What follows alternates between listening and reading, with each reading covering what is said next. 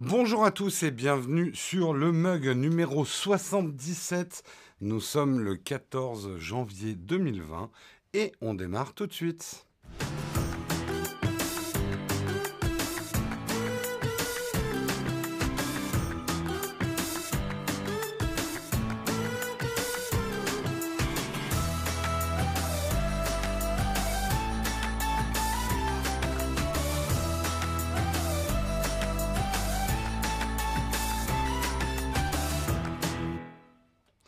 Bonjour à tous, j'espère que vous allez bien ce matin, bien réveillé. Je m'aperçois que j'ai oublié de ranger ça. Hop, voilà, ça c'est fait. j'espère que vous allez bien ce matin, que vous avez bien dormi et tout ça et tout ça. Bon courage, hein, on le redit depuis plus d'un mois. Bon courage pour la grève, ceux qui la font, ceux qui la subissent. Bon courage à tout le monde. On va démarrer tout de suite. Un petit kawa, les news comme d'habitude.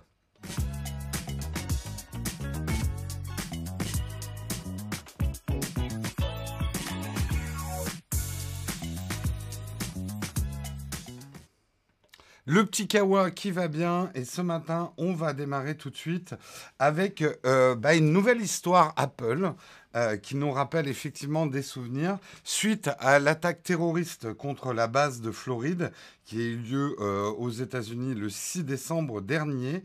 ah, j'ouvre mes notes et bien sûr ça ne veut pas s'ouvrir. Ça va venir. Voilà. Euh, le ministre américain de la Justice, euh, Bill Barr, a annoncé donc l'attaque contre la base américaine de Pensacola en Floride le 6 décembre dernier était désormais considéré comme un acte terroriste, euh, que c'était un aviateur saoudien en formation sur cette base qui avait ouvert le feu, faisant trois morts et huit blessés avant d'être abattus. 21 militaires saoudiens vont être envoyés dans leur pays. Ça, c'est la situation. Et Bill Barr, donc le ministre américain de la Justice, exige d'Apple le déblocage de deux iPhones qui appartenaient aux tireurs, ce que l'entreprise, ce que Apple traditionnellement maintenant, refuse. Il se contente de fournir au gouvernement américain les documents stockés dans iCloud. Ça revient un petit peu à l'histoire dont on parlait la semaine dernière. Ce qu'il y a sur iCloud, ça, Apple le donne. Euh, ce qu'il ne veut pas faire Apple, dans le cas, euh, c'est euh, de d'ouvrir un iPhone protégé par un code PIN.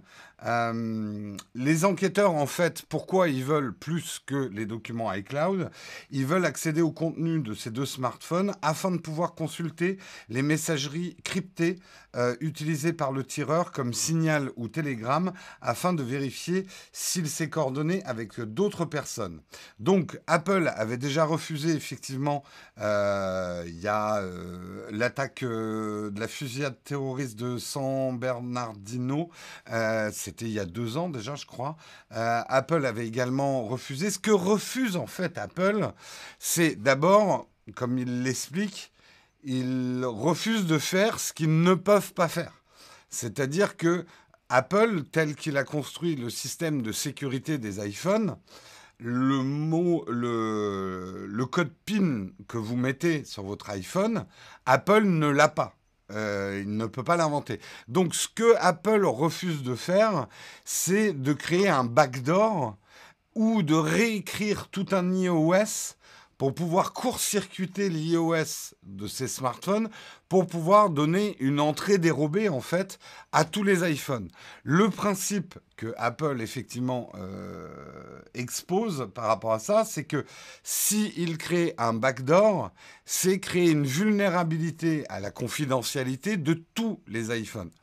En gros, euh, pour, la faire claire, ce que dit Apple, c'est que s'ils se mettent à, déloquer euh, des iPhones sur des prétextes qui, là, effectivement, sont graves, euh, en fait, une porte dérobée, on ne peut pas décider quand elle s'ouvre et quand elle se ferme. à partir du moment où il y a une porte dérobée, n'importe qui qui se donne la peine peut au bout d'un moment l'ouvrir. Donc c'est ouvrir finalement la porte à beaucoup d'autres dangers. Quoi.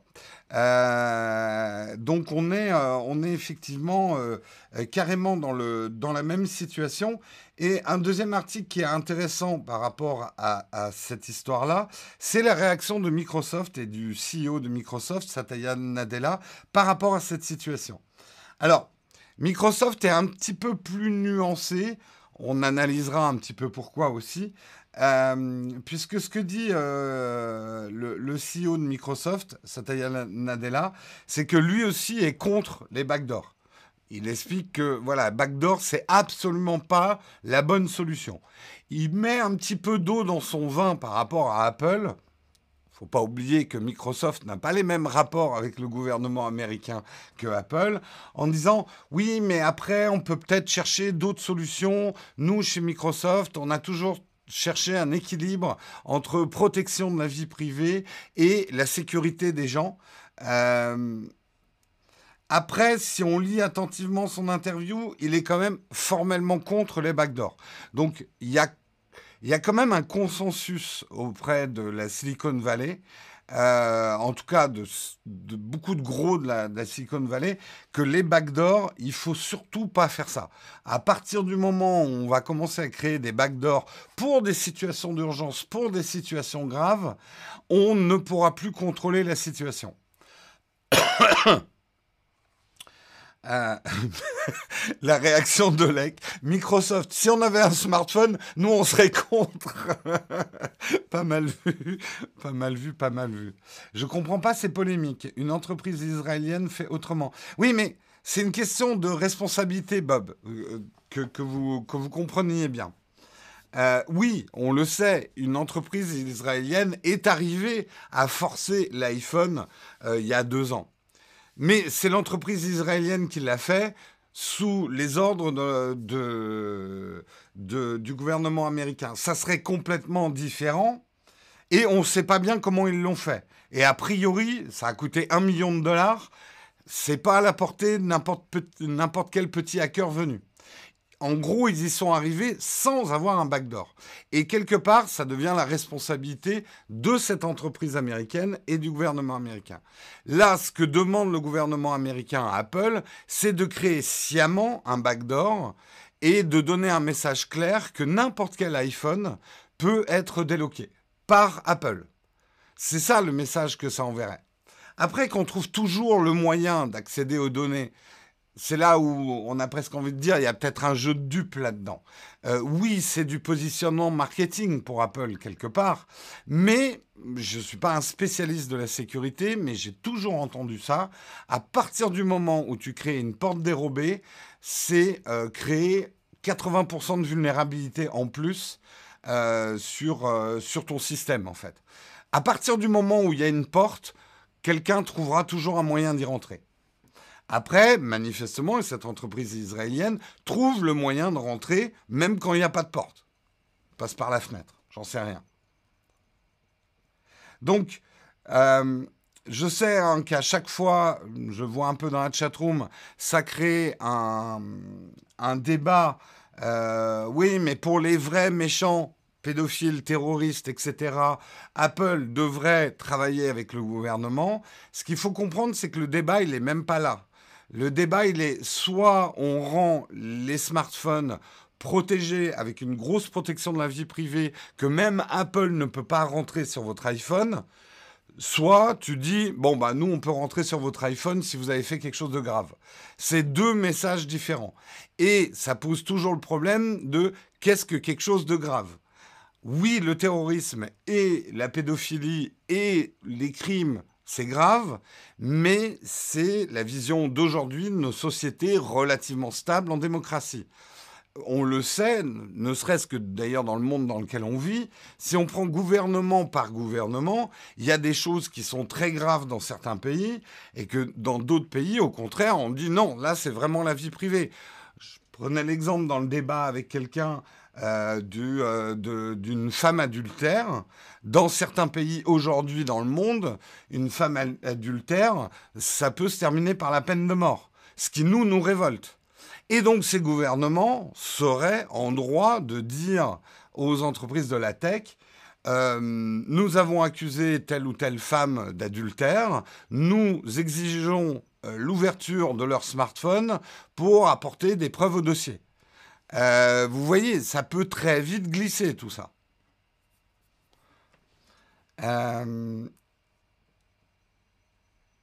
Euh, il y a encore cette histoire avec Apple. Oui, puisque c'est ce que tu ne devais pas être là au début.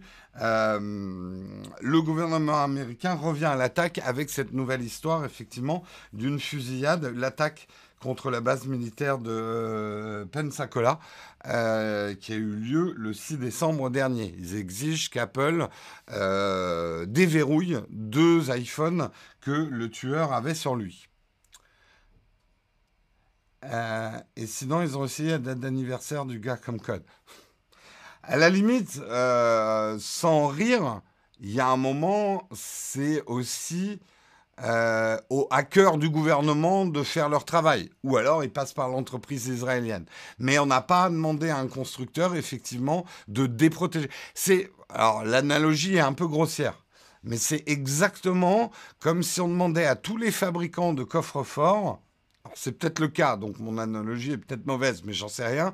Tous les fabricants de coffres forts de donner au gouvernement un, passe-partout pour tous les coffres forts qui existent dans le monde. Et donc, si un jour le gouvernement, par exemple, se fait hacker ses clés, euh, bah, tous les coffres forts, on est mal, quoi. Oh là là, l'humour noir ce matin dans la chatroom et le souci avec le Face ID, faut plus leur tirer dans la tête. elle est horrible, elle elle est digne de, Ricky Gervais, celle-là, Olek, hein, quand même. Ah merde, on a tiré dans la tête du terroriste, on peut plus, on peut plus faire son Face ID. C'est horrible hein, de rire de ça, mais, mais, c'est assez bien vu en même temps. Les gars, on avait dit pas la tête, quoi. Vas-y, ouvre-lui les yeux. Peut-être que ça marchera quand même. C'est horrible. C'est horrible. Humour noir. C'est de l'humour. Humour. Humour. Oula. M'attaquez pas. Euh, bref, voilà, encore une histoire, effectivement. Il va falloir qu'on légifère sur ces histoires-là euh, de manière assez rapide et de manière un petit peu définitive euh, dans nos pays démocratiques, quoi.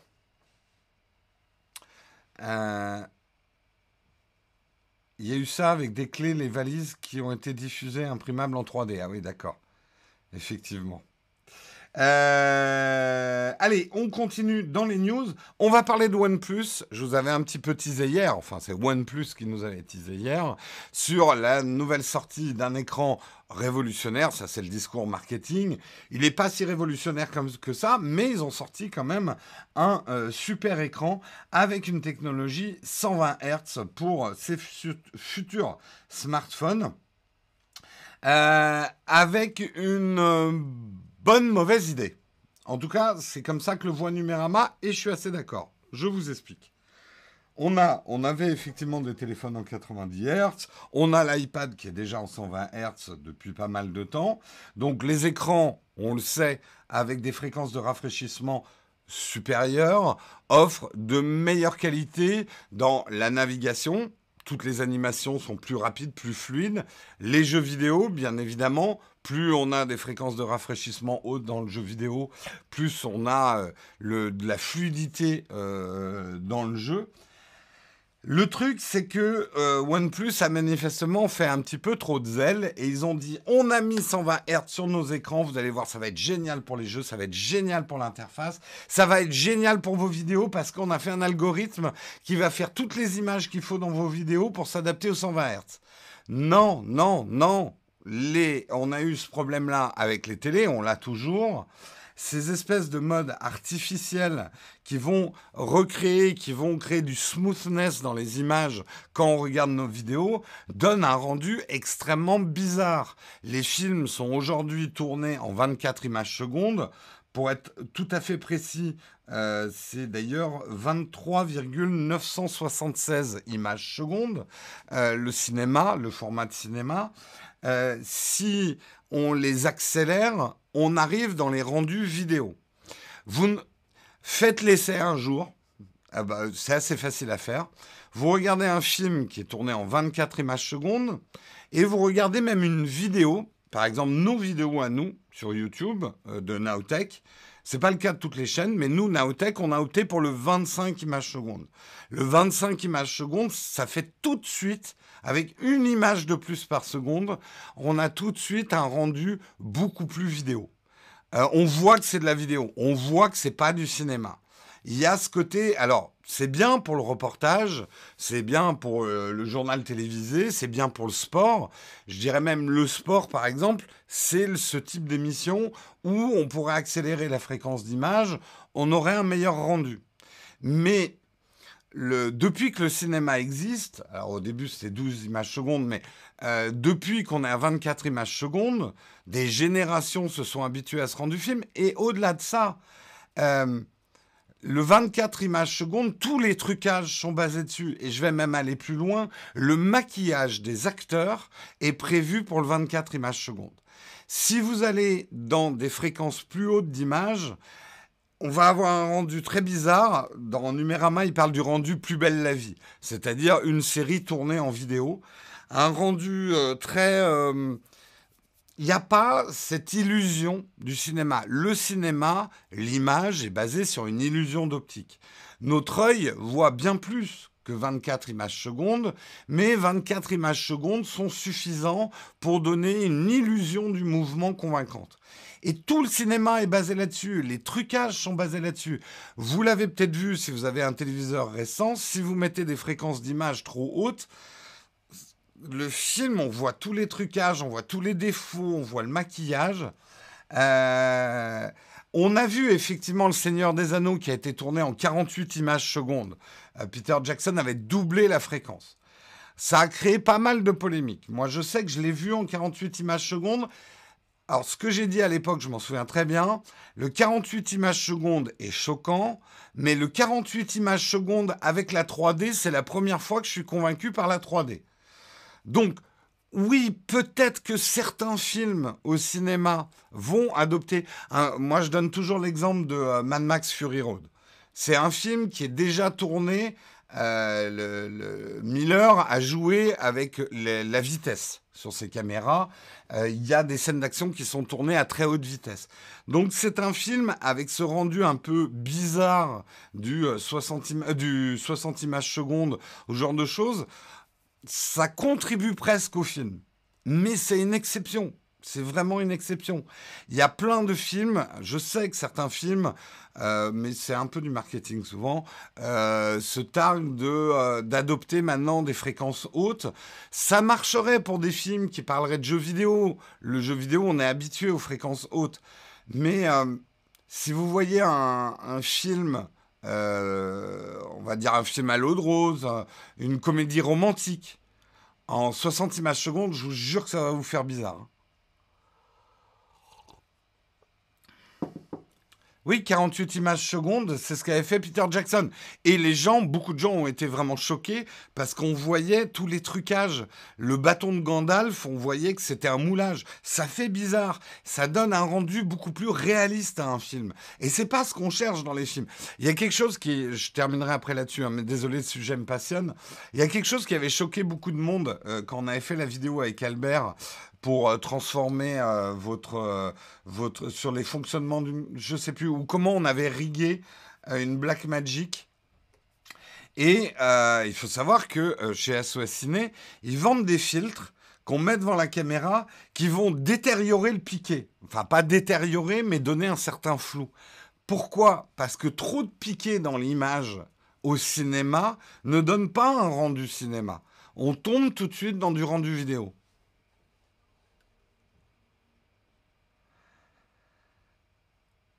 Euh, ah, en tout cas, ça déchaîne la chatroom. Hein. Il y a des gens qui aiment les films en 60 images secondes, sont ceux qui ont des claviers RGB qui utilisent du comic sans ms. D'accord, alors nous avons des trucs catégoriques. Je sens qu'il y en a un qui va dire c'est comme les vidéos verticales, c'est un crime. Bref, en tout cas, euh, OnePlus, on va leur laisser le bénéfice du doute. Il faut d'abord, euh, normalement, oui, ce truc sera désactivable. Le problème, et c'est le problème qu'on avait eu avec les premières télés, est-ce que ce truc s'active par défaut? Et du coup, toute une génération de flemmards qui désactivent pas les trucs vont commencer à regarder des films en 120, avec un faux 120 images secondes, avec des scènes d'action reconstituées avec ce rendu bizarre, ou est-ce que ça sera une option que tu peux choisir d'activer? Aujourd'hui, par exemple, les constructeurs de télé, eux, sont en train de faire machine arrière, devant effectivement une partie d'Hollywood à gueuler contre ces systèmes-là, parce que ça ne donne plus le rendu dans lequel les films sont faits pour. Euh, même Tom Cruise a gueulé dessus. Et du coup, les fabricants de télé sont en train de revenir en arrière. Euh, c'est euh, LG et Panasonic qui annoncent maintenant des modes, des modes spécial filmmaker. et le truc, c'est qu'il faut que ça soit activé comme ça par défaut, qui vont détecter les fréquences d'image du film que vous regardez ou du truc qui et s'adapter et pas forcer une fréquence d'image en faisant du lissage de mouvement, de la réduction de bruit, du renforcement de la netteté. Voilà. Euh, je me souvenais même plus qu'au départ c'était le OnePlus. Ouais, désolé pour OnePlus. On est, mais c'est c'est un. Alors après, moi je me dis toujours dans ce genre de truc, est-ce que Jérôme est en train de devenir un vieux con? Est-ce que l'avenir du cinéma, c'est le 48 images secondes, voire du 120 Mais pourquoi s'arrêter là? Tournons tout en 240 images secondes. C'est peut-être l'avenir. Et peut-être que euh, voilà, je ferai partie des vieux grincheux. Ouais, moi, à mon époque, les films, c'était en 24 images secondes, c'était mieux. Peut-être, peut-être. Mais j'avoue que moi, quand je vois la plupart des films, on va dire 99% des films, si je les vois avec ces fausses fréquences hautes, ça fait vraiment bizarre. Moi, je suis un jeune con. Notre cerveau verra plus la différence à un moment. Le truc, c'est que euh, euh, vraiment, encore une fois, hein, pour si vous lisez des interviews de réalisateurs, le problème, c'est que si on passe à des fréquences hautes, ça va complètement changer notre manière de. Je vous dis, hein, le truc le plus flagrant, c'est les maquillages. C'est le même le jeu des acteurs il y a des acteurs qui deviennent mais super nuls euh, si on rajoute une image par seconde. Parce que ça fait pas vrai. On tombe tout de suite dans un format vidéo reportage et on n'a plus du tout la magie du cinéma, quoi.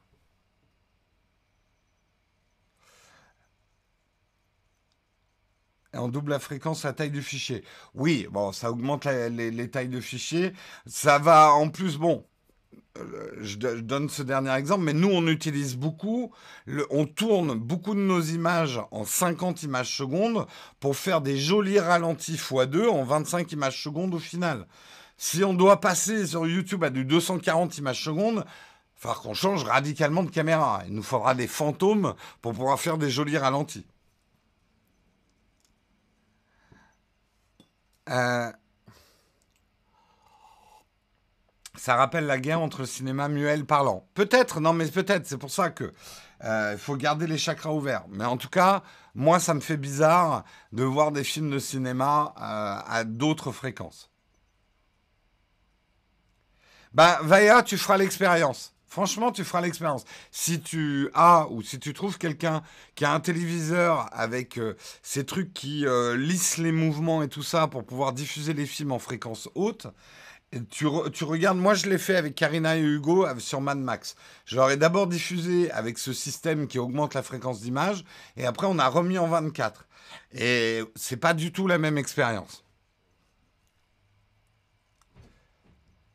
Voilà, voilà. Allez, on continue, on continue, mais c'est un débat super intéressant. On va parler de Marc Hamill. On reste un petit peu dans le cinéma, mais là, c'est pas du tout pour le cinéma puisque Marc Hamill a décidé de supprimer son compte Facebook. Il s'en prend directement à Mark Zuckerberg. Donc dimanche, l'interprète de Luke Skywalker a annoncé sur Twitter sa décision de supprimer son compte Facebook pour protester contre la décision du PDG américain Mark Zuckerberg d'autoriser les publicités politiques sur Facebook, y compris celles contenant des mensonges et de la propagande sur le réseau social. Effectivement, Mark Zuckerberg a, dit on va autoriser toutes les, publicités politiques, euh, y compris celles qui véhiculent des fake news.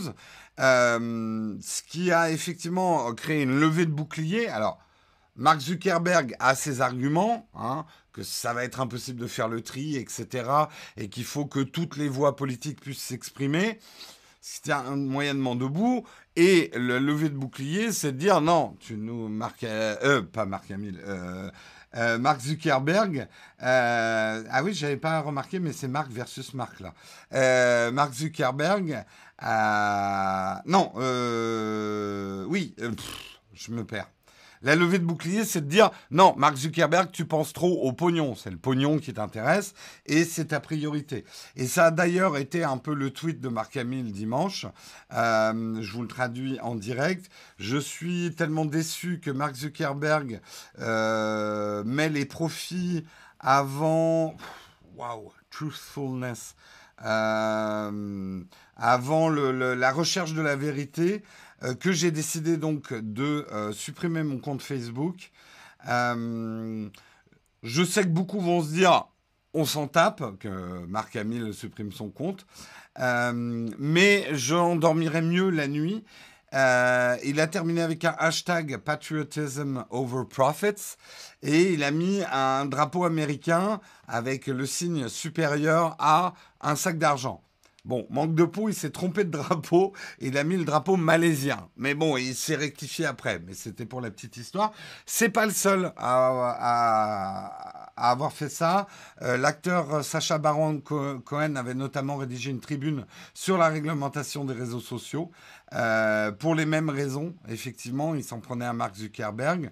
Donc, voilà, aujourd'hui, euh, on sent quand même que euh, la levée de bouclier versus Facebook ne se calme pas. C'est vrai que certaines décisions de Facebook, un peu difficiles à comprendre, peut-être pas du côté profit, euh, mais du côté... Il y, a un moment, on a envie de dire, putain, mais Facebook, euh, avec tout le, bad, tout le bad buzz que vous avez en ce moment, calmez le jeu, quoi. faites des concessions. Mais bon, ils n'ont pas l'air de vouloir. Si seulement il avait pu se barrer de Disney Wars avant cette. Oh Oleg, Oleg, il a, hein, il a, il a, il a mangé quelque chose ce matin. euh... euh les, alors, je reviens sur le sujet d'avant, puisqu'on me pose une question. Chris, non, les reportages sont tournés en 25 images secondes pour la plupart mais pas en 24. Euh, ouais, ça continue. Je vois que le débat, il est, il est à fond sur euh, la fréquence d'image. On continue, on va parler du chargeur unique, le chargeur unique vieux serpent de mer euh, de la tech. on voudrait tous avoir un chargeur qui marche. On y est presque. L'USB-C, on y est presque. À part ce putain d'Apple et son Lightning. Et justement, l'Union européenne désire un chargeur unique européen pour tous les smartphones. Et euh, le but justement, c'est de réduire hein, les déchets électroniques, faciliter la vie des consommateurs. L'idée n'est pas nouvelle puisqu'elle a été évoquée dans la directive de 2014 sur les équipements radioélectriques. Les législateurs ont donc demandé à la Commission de mener à bien ce projet, lui donnant le pouvoir de faire un acte délégué. En tout cas, qu'a décidé la Commission européenne? Euh, ils ont décidé d'être un petit peu plus répressifs. Et effectivement, celui qui est le plus concerné aujourd'hui, c'est Apple. Apple qui est presque maintenant le seul à avoir autre chose que de l'USB-C au cul de ses smartphones. Et moi, je suis pour, je suis pour qu'on tordre le bras d'Apple, je veux qu'on passe à l'USB-C. J'adore le Lightning. Il y en a beaucoup qui m'ont dit, mais pourquoi tu fais chier avec l'USB-C Le Lightning, c'est très bien.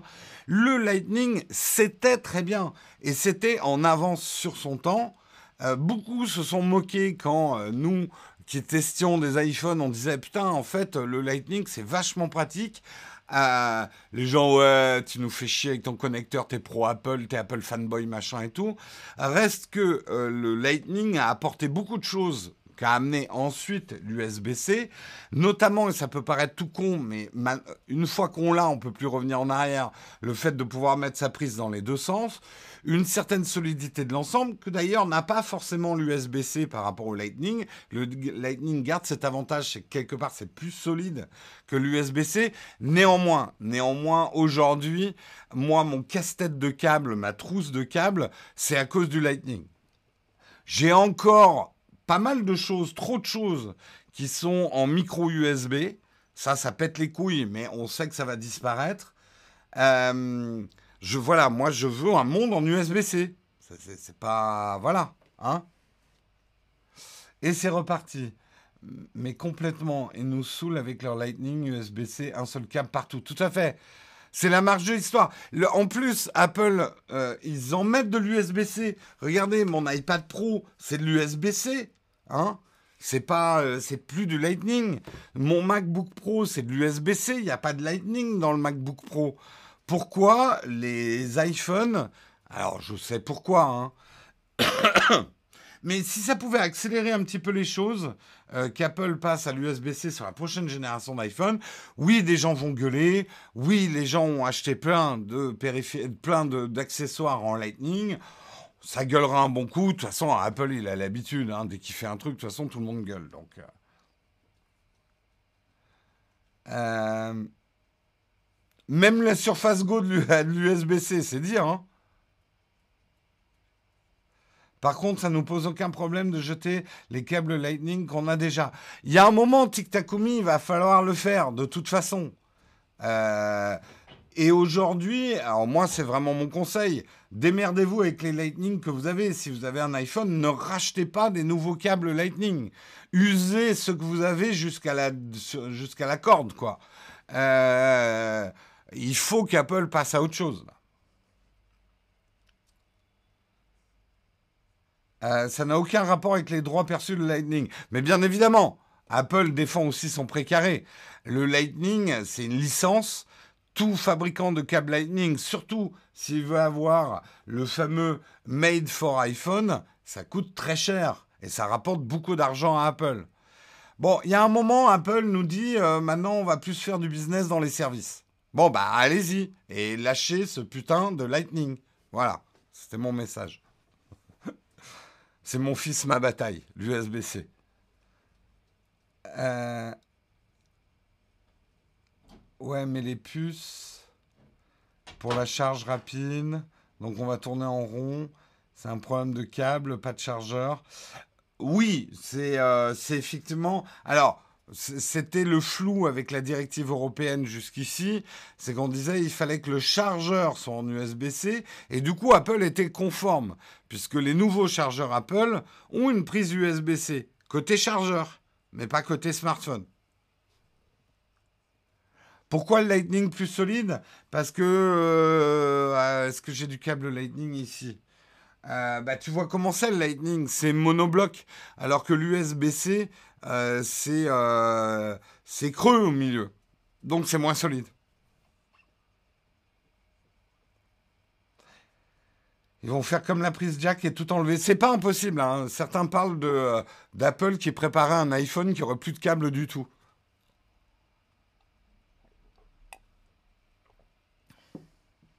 Et le monde de la tech nous pète les couilles avec l'écologie. Ouais, non, mais je comprends que jeter les câbles Lightning, c'est pas top. Mais en même temps, euh, euh, d'avoir deux grandes familles de câbles, euh, ça empêche d'abord les gens de switcher d'un smartphone à un autre, de passer d'Android à Apple. On est obligé de se trimballer, on est obligé d'acheter deux fois plus de câbles, donc d'en jeter deux fois plus aussi.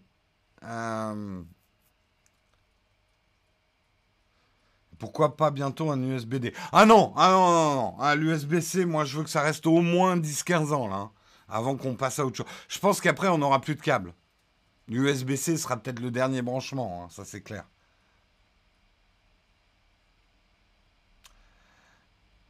Euh, avant, tu demandais un câble. Maintenant, ce sera. T'as pas un chargeur sans fil. Ouais, ça sera peut-être ça. Allez, je continue. Euh, je continue et on va parler. Devinez de quoi Ça fait hyper longtemps qu'on n'en a pas parlé. on va parler de Pokémon Go. Et ouais, Pokémon Go, pas mort. Loin de là, puisque, souvenez-vous, hein, Pokémon Go, jeu sorti en 2016, vente panique dans les rues, cette jeunesse qui va se prendre les murs, il joue trop à Pokémon Go, ça a duré un été, et souffler et retomber, on a cru que ça avait complètement disparu. On savait quand même que des gens continuaient à jouer. On se disait, ouais, c'est un peu des barjots. Le truc, ça a fait pchit, c'était phénomène de mode pour gamins, ça a jamais pris. Ouh là qu'on se trompait. Euh, Pokémon Go se porte bien, très très bien. Les années passent et les gens continuent à y jouer et surtout à dépenser de l'argent dans les microtransactions. Et aujourd'hui, en 2019, Pokémon Go a rapporté sur l'année plus d'argent que l'année de sa sortie en 2016. Donc pour un truc que certains pensent complètement mort et qu'on a oublié, il se porte plutôt bien le cadavre. Hein. Euh, ils ont rapporté à Niantic 894 millions de dollars. Jamais depuis son lancement, Pokémon Go n'avait atteint une telle somme. Euh, à son lancement, ils avaient réalisé 832 euh, millions de dollars, donc moins. L'année 17 avait été plus compliquée puisque c'était retombé. Mais en fait, avec 2018, Pokémon Go, il a continué à avoir des, euh, des mises à jour et des innovations dans le jeu, euh, des nouveaux trucs. Moi, j'y joue pas du tout, donc je ne sais pas de quoi je parle. Euh, mais Pokémon Go est le seul jeu du genre à s'être montré capable d'augmenter ses revenus depuis son année de lancement. Un tel succès peut être attribué aux mises à jour constantes et aux événements en jeu qui poussent les gens à y revenir constamment. Donc ça marche. Et ça prouve bien, encore une fois, hein, euh, que euh, le modèle freemium, le jeu gratuit, euh, fonctionne. Alors, il faut faire le buzz, recruter un maximum de monde, mais après, vous n'avez pas besoin de tant de monde comme ça pour que ça soit un gros succès commercial. On le sait, il suffit de transformer 1% de sa base d'utilisateurs en base payante à partir d'un certain chiffre d'utilisateurs pour être rentable. Et dès que tu vas au-delà, ça devient largement profitable. Euh, et ça surprend toujours parce qu'on se dit, mais qui joue à ça et qui dépense de l'argent là-dedans? Bah, en tout cas, il y en a qui le font. Hein.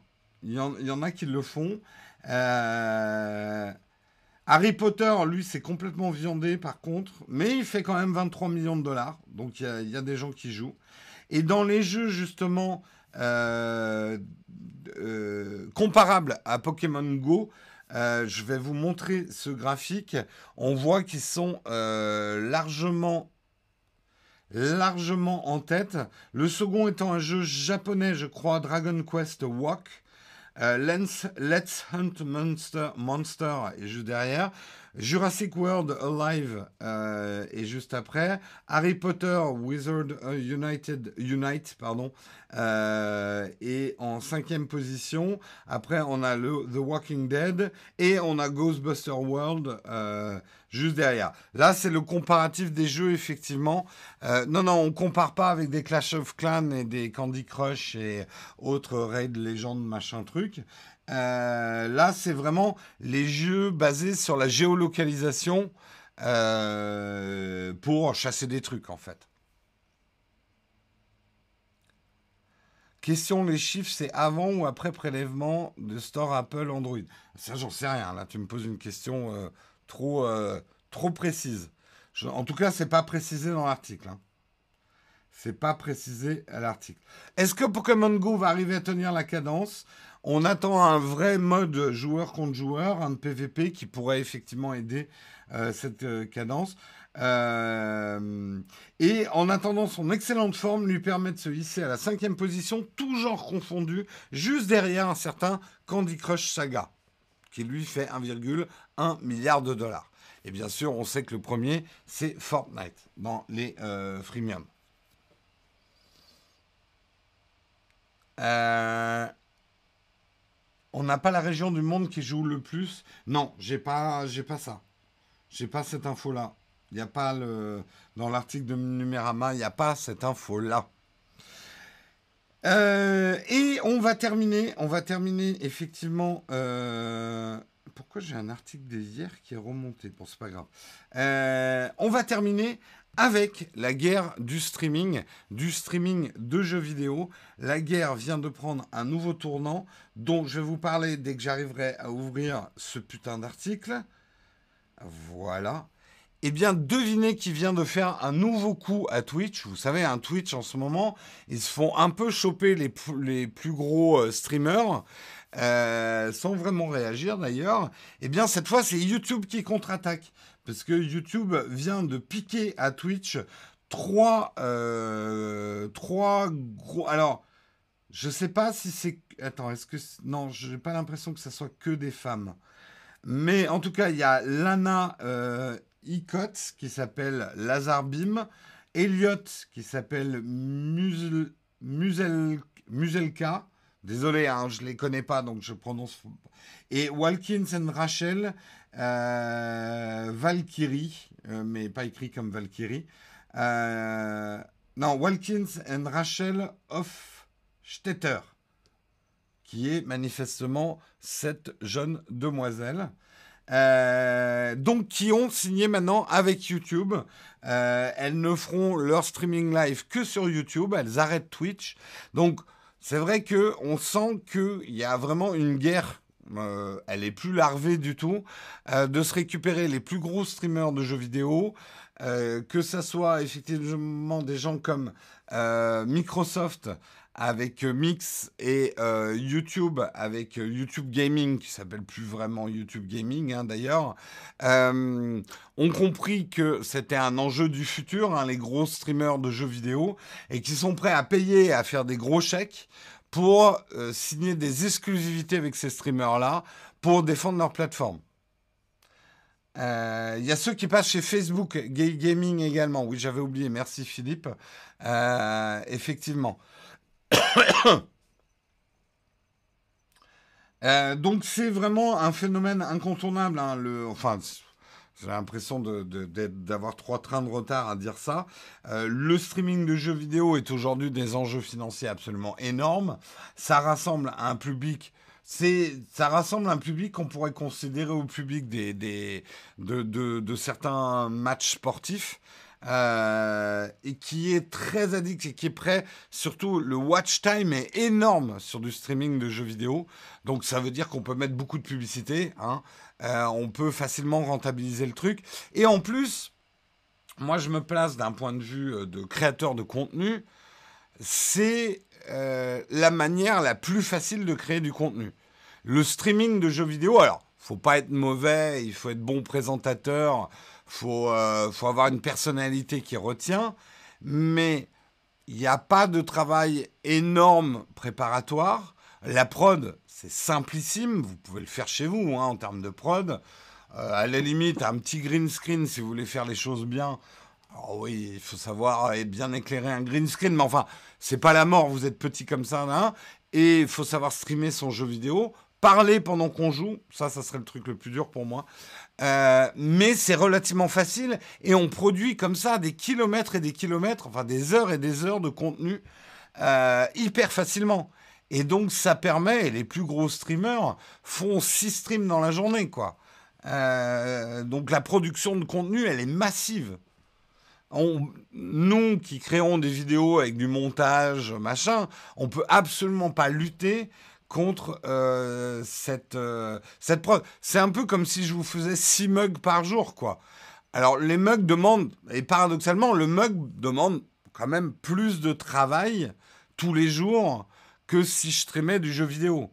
Puisque ça me demande une heure et demie à peu près de préparation des articles, voire deux heures, préparer les articles, plus l'heure que je passe à présenter l'émission. Donc, en fait, je vous l'annonce, le mug va se transformer en le, mug gaming et on va voir Jérôme sur Overwatch tous les matins dans la section bronze gueuler contre les mecs et ça va être ça le mug finalement, plus facile, plus rentable. Non, non, un live de texte, c'est plus compliqué quand même qu'un live de jeu vidéo. attention, hein, je ne suis pas en train de, dire qu'ils n'ont pas de mérite. Parce qu'ils produisent beaucoup de... Mais, et puis, il faut quand même être bon en jeu vidéo. Ou alors, tu as un positionnement, je suis le pire streamer, euh, je suis le pire joueur de jeux vidéo en stream. Je sais que certains l'ont, hein, ce positionnement. Mais euh, une partie TOC prend de plus en plus de place dans le streaming. C'est quoi le TOC? C'est parler avec, euh, avec sa chatroom? Parce que ça, ça ne demande pas forcément de travail préparatoire. Hein.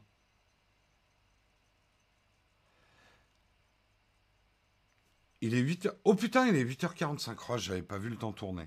Bon, il est temps. On a, on, a, on a une petite tartine, on devrait s'en sortir. Il est temps qu'on passe à la tartine, mais avant, on va parler de notre sponsor de l'émission. Notre sponsor, c'est le Shadow PC. Shadow PC, ils ne font pas que des coussins pour des sièges gamers, ils font surtout un PC de gamer sur le cloud, sur lequel vous pouvez vous connecter de partout avec un Mac, avec un ordinateur sous Linux, avec une télé, avec un iPad, avec un Android, avec tout ce que vous voulez, vous pouvez vous connecter à votre PC, votre Shadow PC. Donc, c'est quelque chose à essayer. Ça ne marche pas pour tout le monde, on va pas se mentir, mais quand ça marche bien chez vous, c'est une révolution. Ça m'a changé ma vie depuis trois ans que j'utilise un Shadow PC, de ne plus avoir un PC physique chez moi et de pouvoir me connecter à mon PC avec n'importe quel device que j'ai. C'est absolument génial.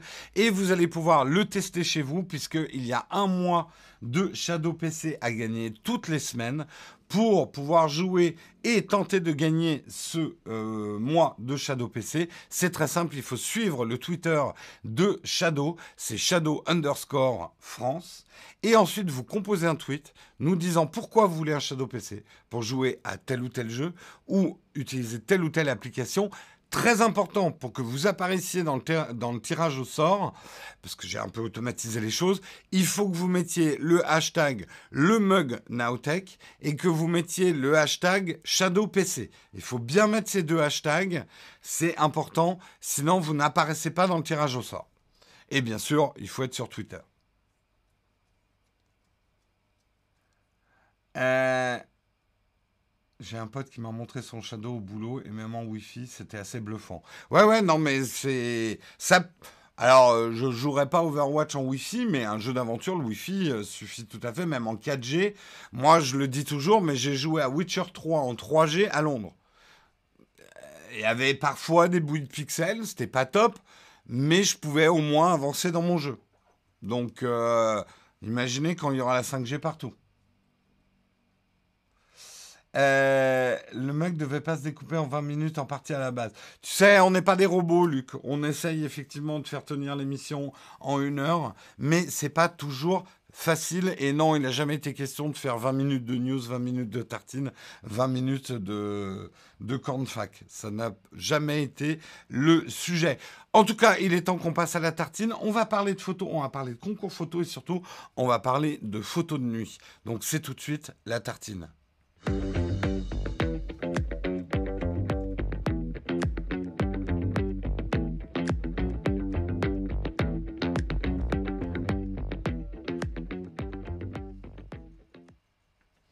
Et la tartine ce matin, je voulais vous parler effectivement, en tout cas rebondir sur un sujet que bien sûr je n'arrive plus à retrouver. Qu'est-ce qui m'a fait la liner?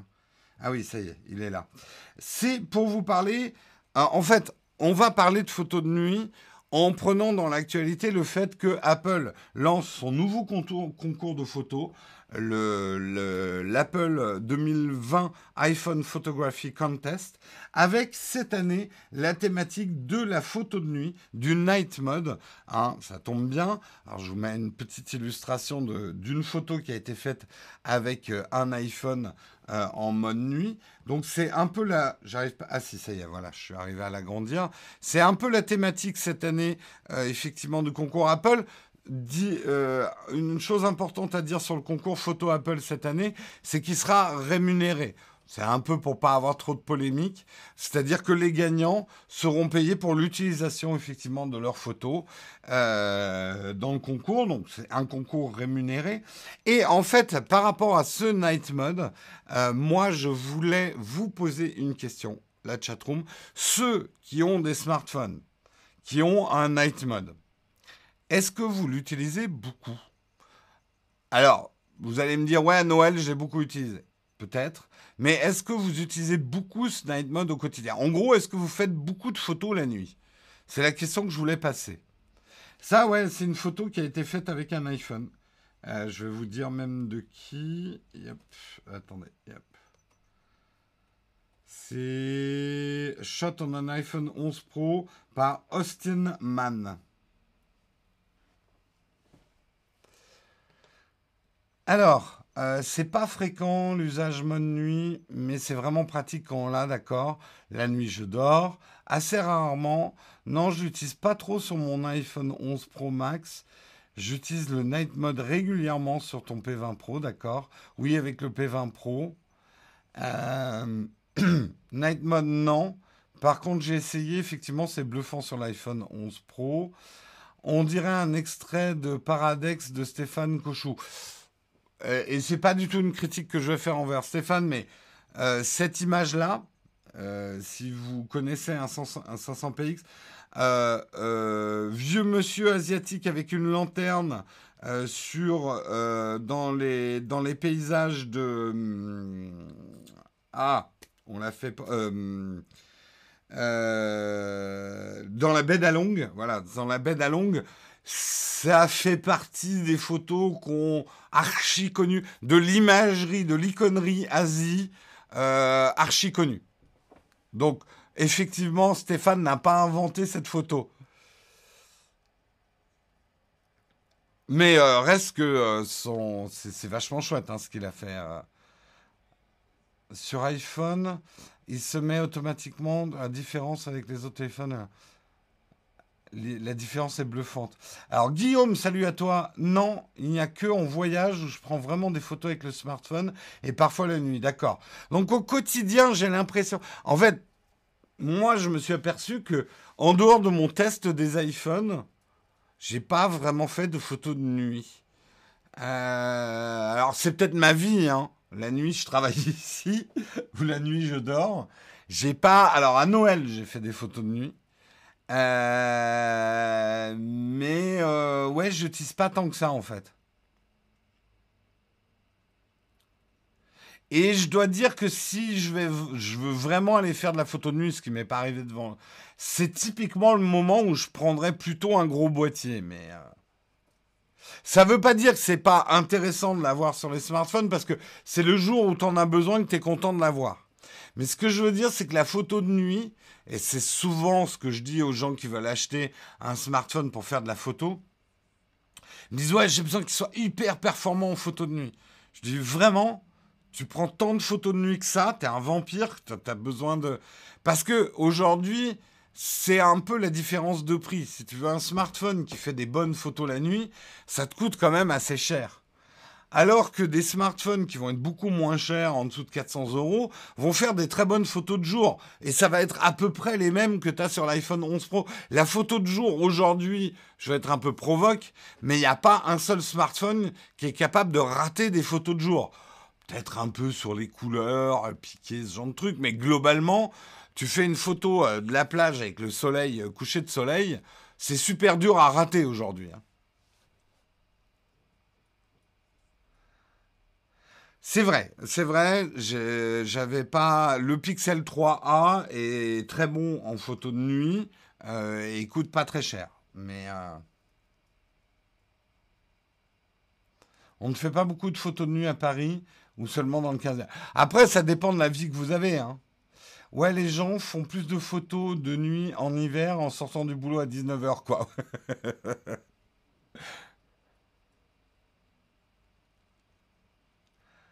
Euh, Pixel 3, 308 euros, pas cher. Bah, Villa, je comprends que 300 euros, c'est un sacré prix dans la vie. Mais pour un smartphone, c'est pas mal. Euh, je sais hein, maintenant qu'il y a des smartphones à moins de 100 euros. Euh, je pense pas que le marché survivra si tous les smartphones doivent être en dessous de 100 euros, quoi. À l'époque où je sortais beaucoup, ça importait pour moi. Alors moi, ce que je dis souvent sur le mode nuit et photo de nuit et les performances en basse luminosité, c'est que contrairement à ce qu'on peut croire, les gens qui font pas beaucoup de photos ont des vrais besoins de photos en basse luminosité parce que ils font beaucoup de photos d'intérieur, dans des bars, avec des amis, à des dîners, à Noël, où on a une mauvaise luminosité. Donc ce n'est pas un luxe effectivement quand même d'avoir un smartphone qui a des bonnes performances en basse luminosité. Qui n'a pas eu toute une série de photos floues avec son smartphone euh, quand on avait des smartphones qui n'étaient vraiment pas bons en basse luminosité, quoi. Ah non, je veux dire que c'est pas cher du tout, d'accord. Je croyais que Villa, tu disais 300 euros, c'est quand même super cher. 300 euros, c'est beaucoup d'argent. Mais pour un smartphone, ça va, quoi. Effectivement, ah, c'était catastrophique les smartphones. Et c'est là où je dirais que c'est quand même là où le smartphone a, beaucoup progressé, c'est sur la photo en, basse luminosité. Parce qu'il y a un vrai besoin pour le grand public de photos en basse luminosité. La photo de nuit, parce que la vraie photo, enfin la photo, vous avez vu d'ailleurs, le, le mode nuit ne s'active pas si facilement que ça. faut vraiment quand même être vraiment dans l'obscurité, quoi.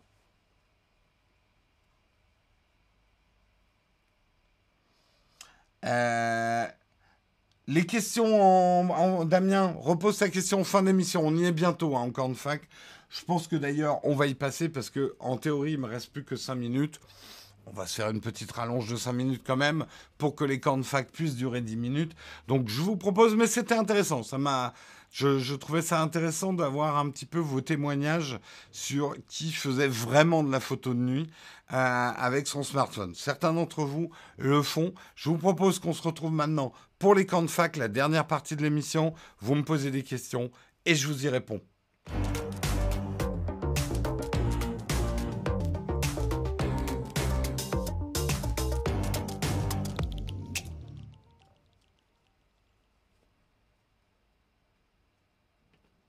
Et c'est le moment des camps de flag. flag. Putain, ça fait deux fois que je la fais celle-là. Bah, je me suis mouillé. c'est Hugo mouillé, les de flag. Désolé Hugo. De toute façon, là, il doit dormir. Non, il doit être à la salle de sport. Euh, j'ai, une question platinium. Je le sais, il y a une question euh, de Olek.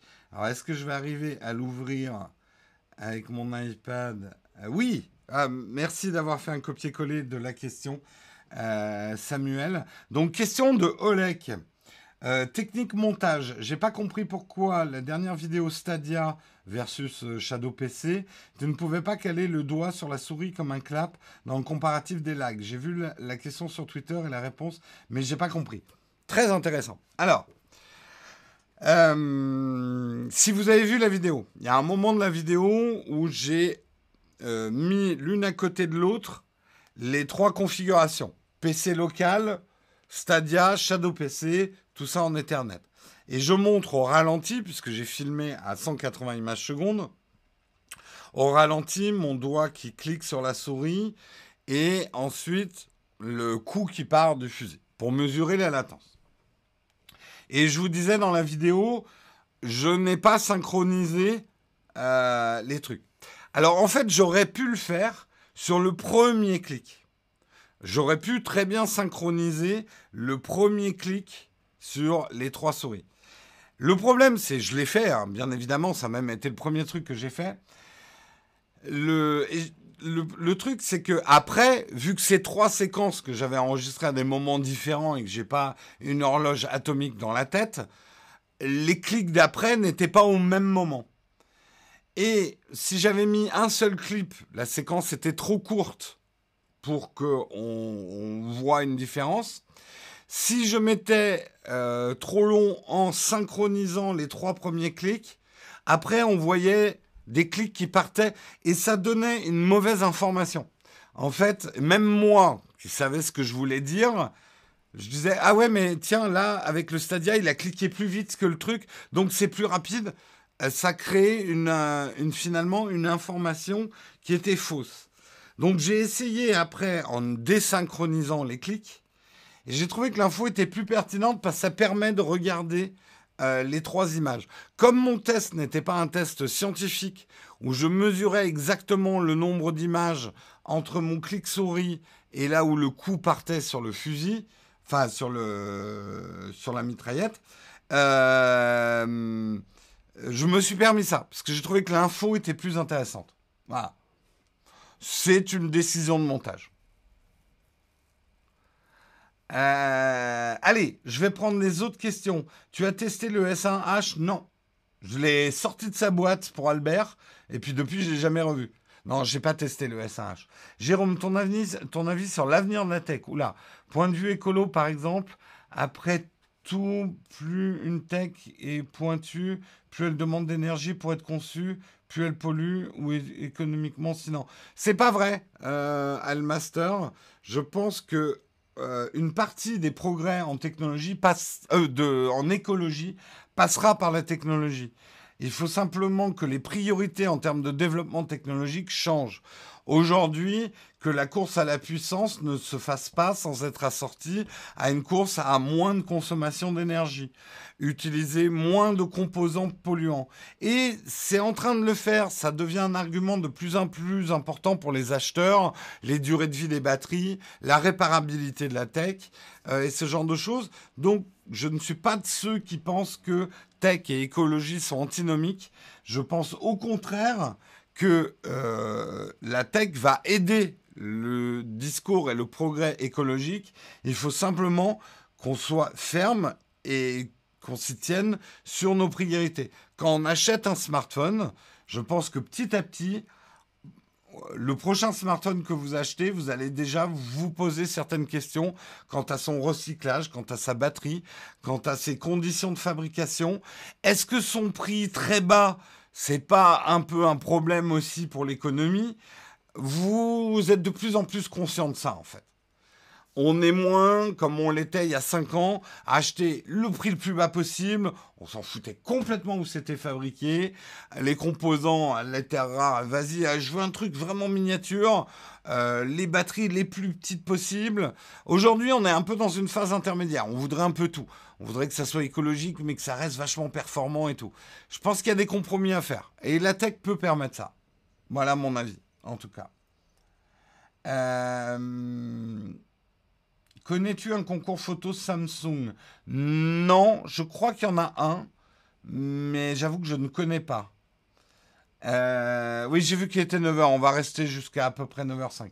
Existe-t-il des venteurs d'occasion ou reconditionnés d'appareils photo euh, et si oui, sont-ils fiables d'après toi? J'ai jamais essayé, mais oui, il y a un gros marché de l'occasion sur la photo. Je pourrais pas te conseiller. Euh, merci Guillaume de me donner un coup de main pour les réponses. Euh, est-ce que certains vont arrêter de souder les batteries? Le gros problème de la batterie, euh, extractible, euh, interchangeable, c'est que ça donne des smartphones quand même beaucoup plus gros. Est-ce que vous êtes prêt à avoir un smartphone plus gros? Moi, il faut voir comment c'est intégré. Pourquoi pas? Euh, mais aujourd'hui, le fait que les batteries soient collées, soudées, c'est aussi ce qui permet d'avoir des smartphones plus compacts. C'est là où je dis on n'aura rien sans rien. Je filme en 30 images secondes avec mon LG G4. Que se passe-t-il si je monte en 25 ou je mélange 24, 25, 30 Tu risques d'avoir des problèmes, notamment sur les mouvements. C'est pas très grave. Aujourd'hui, les logiciels de montage s'adaptent. Moi, il m'arrive de mélanger du 30 images secondes avec du 25, mais ça peut entraîner des bizarreries et parfois des saccades, notamment sur des panoramiques et des choses comme ça. Donc, il faut faire attention.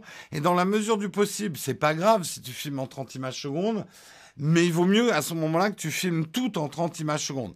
Une fréquence d'image, faut pas la changer euh, pendant un tournage. Et pourquoi je te conseille quand même, si ton smartphone le permet ou si tu as un une app qui permet de le faire, pourquoi c'est mieux de tourner en 25 images secondes qu'en 30 C'est parce qu'on est en Europe. Et euh, la fréquence électrique, elle est à 50 Hz, si je dis pas de bêtises.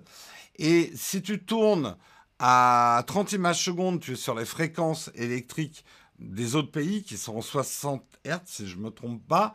Et du coup, tu risques d'avoir du flic des, des ampoules.